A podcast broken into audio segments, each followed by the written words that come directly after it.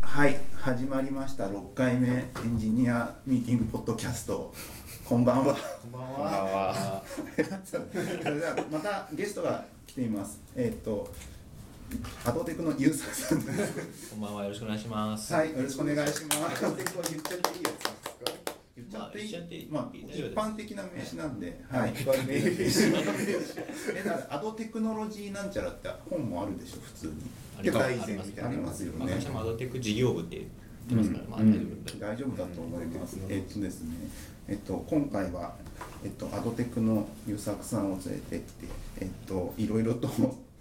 なんか言いたいことがあるということなの で、その物申す感じです立候補が出てきたので俺が出たい。言い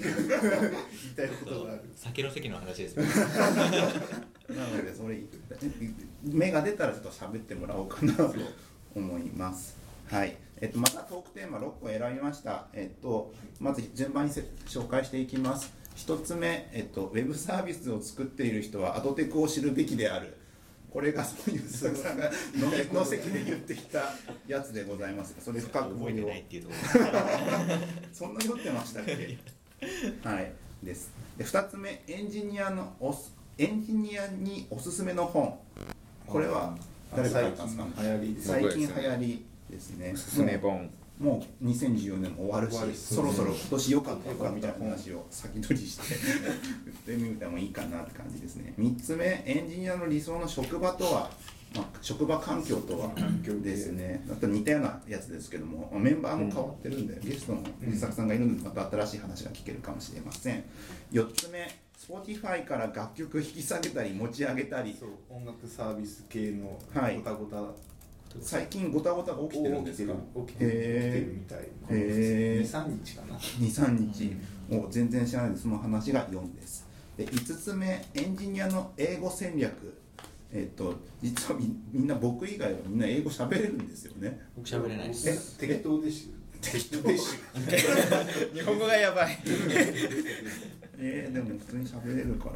ねっていう話まあ英語戦略と気になるところエンジニアは絶対ょ。英戦語を略覚えてですからね。ね、英語を覚えておかなければいけないって言われてるご時世ですからね死ぬみたいな感英語を喋れるか死ぬかみたいな感じになってますもんね最近はい次6番目「球根サンフランシスコ2014」これ優作さんが先週出はい張行ってきたところで、ちょっとどういうことがあるのかちょっと分かりやすく聞きたいなと思います、じゃあいいですか最後はい振っちゃってなんかさいぜひ最近の世間話とか入れなくて大丈夫ですか じ。世間話ですか。うんうーん、それやるラジオじゃないですか。じゃあ行きます。一回一回目。六あいきなり来た。球根サンフランシスコ2014。行きましたね。これいついつ開催されてたんえですー、っとですね、ひこれ日ですね付で言うと、か。はい。えー、っと11月の3日、だから先週の月曜から金曜までおですね。 5日丸間。々5日間丸々です。へで最え。初の3日間がセッションはい。で、残りの2日がチュートリアルはいはいはい。ですね。へえ。えどんな話が。結構内容的には全部入りなんですよあのはいサーバー側の技術フロントもちょっとありますけどはい。基本的にはウェブの技術おい。全般でおいサーバー寄りの話が多いでへすねえ。で結構あのサイト QCOSF のサイトを見てもらうと分かるんですけど、はい。えーとまあ、最近流行り流行りというか最近注目されているあのトラックがあの、うん用意されていてはい。うんそうですねあめのっちゃスピーカーいますね。そう結構有名な Google とか Twitter とか、はい。えーまあ、最近ホットなあのスタートアップのあの会社とか、まあ、スピーカーとして来てたりとか、はい。えーっとそうですね内容的には結構、まあ、関言語関数、まあ、あの僕が聞いたのであの印象的だったのはやっぱ関数型言語の潮流と,、はい。えーっとまあ、リアクティブ、はいリアクティブアーキテクチャの潮流と。はいえっ、とまあそのまあそんなところですかねうーん大きなところで言うと、うーんえ何かあえっとい印象的に残ったのプそうですね。レゼントあるそうですね結構あるんですけどまあやっぱああとごめんなさいマイクロサービスはいはいはいはいすごいキーワードとして出てきましたね、へえやっぱ来てるんですねあれそうですねその3つはなんかどこのセッション行っても、うんほこうちょいちょい話が出てくるうん出てきますね。へえで一番印象的だったのはあのーその関数型言語の、あのーパネルディスカッションだったんですけど、あのーまあ、司会の人が、あのー関数型言語の人材採用についてっていう話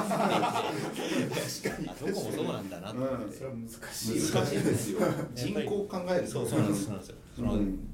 ピュアファンクショナルなその設計で作っちゃうととまあ、コード的には綺麗に作れるんでしょうけどその引き継ぎの問題とか、うんあのまあ、もしくは育成の問題とかっていうのをどう考えてるんだみたいなことをこう話を振ってたんですけど、はいあの結構なんていうんですかまさかりな人が多くて、うんもうなんか。多そうだもん そうですね。もうそんなもん知らねえよみたいな、ファックファックみ たいな。言ってましたねこれポッドキャストだからとりあえず P とか入らないですけど、うとりあ えずもうそんなもんはもう知らねえよみたいなあ、どんどんやれみたいなんはいはいはい雰囲気でしたね怖いな関数 そうですねへーそれが怖いと思いましたそれ聞いへてーそまああとはそのに、まあ、日本もあのそういうあるじゃないですか最近はそのスカラとか、はいあのまあ、SWIFT もそういう傾向あるでしょうし Java8 の流れもあるでしょうし、はい関数型の流れっていうのは強くあると思うんですけど、はいやっぱりその問題が一緒なんだなっていうのがすごく印象的でしたねへー日本と。そのプログラマーがいないとかその採用とかそこら辺そうですね Java8 で言うとそのラムダ禁止みたいなところが そっちからやぱり入るフィーチャーなのにニューフィーチャーそうそうそういや広報互換しなきゃいけないから、うん古いのを引き継いでいくためには禁止しないとだって動かなくなっちゃうから、そうですけどこれから新しい未来のせ技術を言うんだっていうところで新しい機能は塞げっていう話をしてるっていうのがいや現実現実的なところをもう結構ちゃんと言ってる回なのだなっていう結局あのジャ Java の4から5に上がる時と一緒ですよねその拡張法文とかジェネリックスとかで出てきた時に、はい俺がわからないからそんなもん使うなみたいな、うんあ のおスタティックおじさんみたいな、はいこう Java の人が出てきたのと同じ今ことが起きてるんだなっていう、はいはいはい7から8に上がった時にもやっぱりすごくこうスタシンタックスが大きく変わったんで、はいそこについてこれないこうプログラマーの人たちが俺知らわからないからストリームとかラムダとか禁止みたいな流れがなんか出てきちゃあっれてそうい4から5っていつ頃なんですかつだろう結すげえ構前ですね僕たちは経験してるんですかそこいら辺やしてるはず2006年とか、んそこら辺あだーと思いますよねあそんなまあ10年経ってないぐらい経ってないぐらいなんですね、へー考えるとスピードが速い。早いですね。その頃にスタティックおじさんはもはや40ちょっと ですよね。だからその人は心をディスったりしてたんじゃないあずっと流れてくそるうんだ。こうなんかやっぱ前の人がいて次が来るからはいはいはいはい。そういうの絶対ありありますよねあるあるうんこれどうすればいいんですかそれその僕らは20代の時はその使う側だったじゃないですかでその頃ウェブ系で僕ずっとやってきましたけどその頃にはまあパールだ PHP だみたいな感じでウェブ系すげえ楽だと思ったけどもその1個前はアパッチモジュールいじってアダコードやってたりとかところから始まってるわけじゃないですか、はいそこからだんだん来てあれはクソだみたいな話のなんか大したこと分かってんのに 10, 10年早いわみたいなこと言われてるわけですよそれがもはや10年経ってもう新しいこと、まあ、インフラ系だと特に今だとすごいと思うんですけども、なんだなんかクラウドができて AWS で何でも今日も発表あったけどなんかポチポチできてなんかあんまり気にしないでウェブサービス作れますっていう状態でなんかの人が出てくる時に僕たちはどうすればいいんですかねざっくりとしてますもうだからクラウド禁止も多分どっかあるんでしょうねだからあまあそうあのデータセンターは自社で持たなければならないように自分なんか出てきたハードディスク交換しなきゃいけないそうですうんね、なんかあった時すぐになんか車で駆けつけ て再起動できなきゃいけないみたいなおじさんもいるかもしれない安心しないように割と多そう。今日ちょっとネタでちょっといいあの仲いい人と話してましたけど、うんなんかまあ AWS が仮想化はファンの音が聞こえないからぬくもりを感じないとか ディディスクがディスクが壊れてるのファンの音でわかるとかそこまでそこまでおおじじささんんややこのですね。すごいですねおじさんはすごいんですよ一つ一つももっとすごくなってくるとなんかさちょっとレスポンスが悪くなったら AWS そろそろなんか再起動かかるぞそれもすごいななんかその AWS おじさんが出てくるおじさんねあとキューコンテンツと他になんかどうなんかありました あと僕がまああのなんか取ってたのは結構やっぱファンクショナルプログラミングと、はいえっ、と Java8 とあとはそのマイクロサービス系うんと、まあ、あとはなんかあのスクラム系ですね開発プロセス系が多かったんですけど、はいあのーまあ、やっぱスクラム開発プロセス系は結構エモいというか、まあ、ちょっとカルチャーの話も入ってくるんで、はいあのーまあエンジニアこうあるべきだよねみたいな話がやっぱ多い、まあ、それは日本も一緒なん一緒なんだなっていう。うんうんうんうんところと,、えー、とマイあマイクロサービスでいうとトランザクションをどう確保するかっていう、まあ、レレストの話もそうだと思うんですけど、うんうんうんはいそのこうサービスが分かれた時にサービス間をどうこうトランザクションを確保しながら、あの更新するかみたいな話はうんうん結構ホットトピックうん結構答えがたくさん出てる状態なんですかねまだ答えが見つかってないのかいやそうですね答えは見つかってなさそうですね僕うがんうんうん見たのはその裏でそのメッセージそのパッシングというか、はいそのマイクロサービスをいくつかある中のさらに下に、うんなんて言うんでしょうねそのメッセージパッシングシステムみたいなのを確保して、はいはいはいそいつらが行き来しそうですね、うん例えばユーザーを追加するっていうサービスを叩いたら、うん裏でメッセージを飛ばして、うんでこっちのサービスがそれをこう検知して、はい自分のところも更新するみたいな、はいはいはいはだいからその呼び出し側からすると1個しか呼び出してないはいはいはいっていうようなことを言ってましたけどそうするとめちゃめちゃ複雑になるんですよねシステムそううんそうですねだってマイクロサービスでここがバラバラなのをつなげるからいいよねぐらいの感じだったのに結局土台乗っかってるってなると使う本当にクライアントに近いところはシンプルになるけど、うん裏がすごい大変なんですよそうですよね裏が複雑になっちゃうえーえそれうんなんかどどうなんですかマイクロサービス最近はや言葉としては流行ってきてますけどなんかまあいいとは思いますけどあのなんて言うんでしょうねあのすすす広いと広い考えだと僕は思ってて、うんそのマイクロサービスがあのシシステム単位ではなく基本的にはあの組織単位だはいがあのいいところだと思ってて、はいその大企業でこうドーンと組織を運営しましょうではなく、うんそのチームごとにもう API を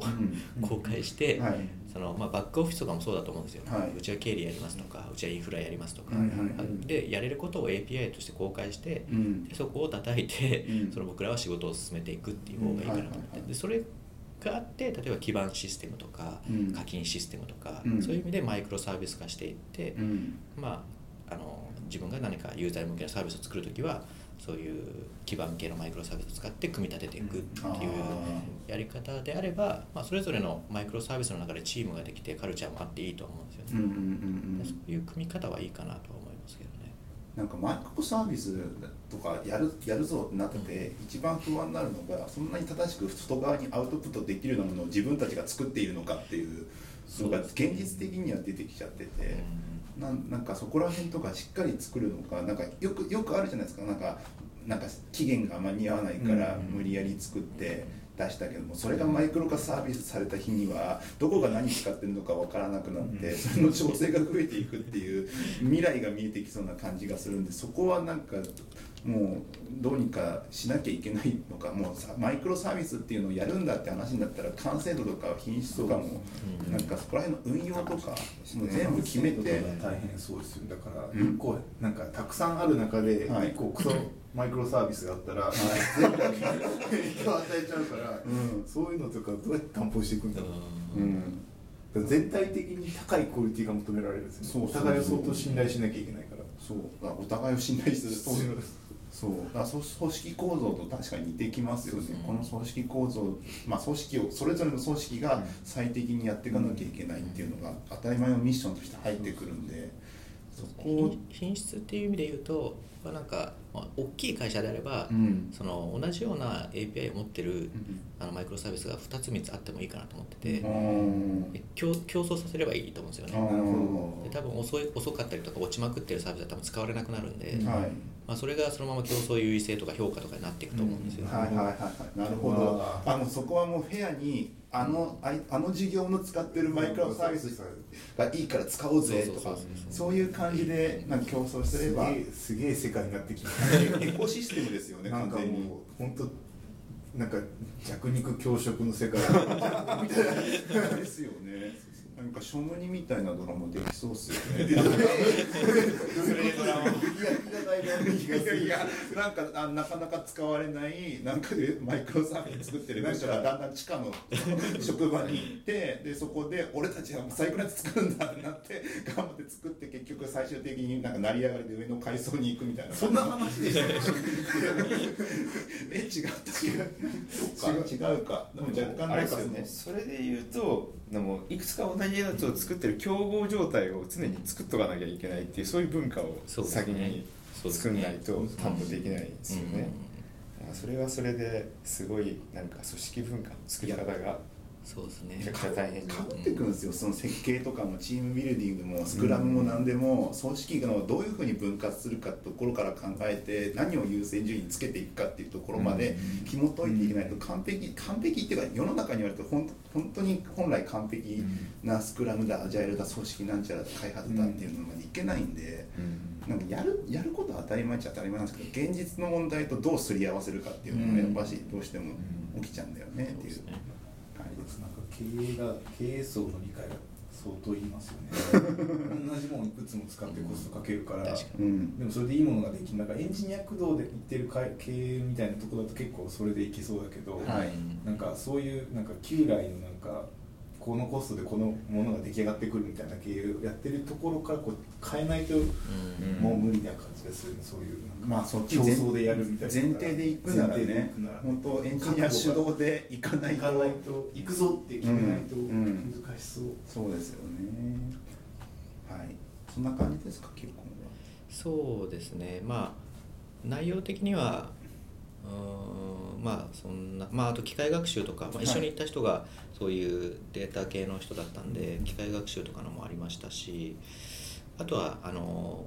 まあ去年オスコンっていうのも行ったんですけど、ははいあのやっぱりなんかエンジニアのなんか、まあうん、熱気というか、うんまあ、ちょっとオスコンの方がちょっとお祭り感があったんですけど、はいすごくこ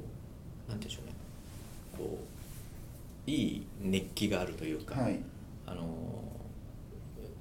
あれをなぜ日本でできないんだろうなっていうのはちょっと見てて思ったんですけど、へうーん、そういうところを感じますサよウね。スバイサウスウエストとかもそうなんですまよねああっちはああいううんなんか、お祭り系エンですジニアお祭りみたいな、うん街で街丸ごとやっちゃいますからねうん SXSW についてはうんやっぱ日本でもそういうのあった方がいいと思いますけどね、まあなんかすすごくう運営がしっかりしてましたね。あやっぱりああのランチとかも用意してくれてるんですけど、はいその一部その4人席で、はいその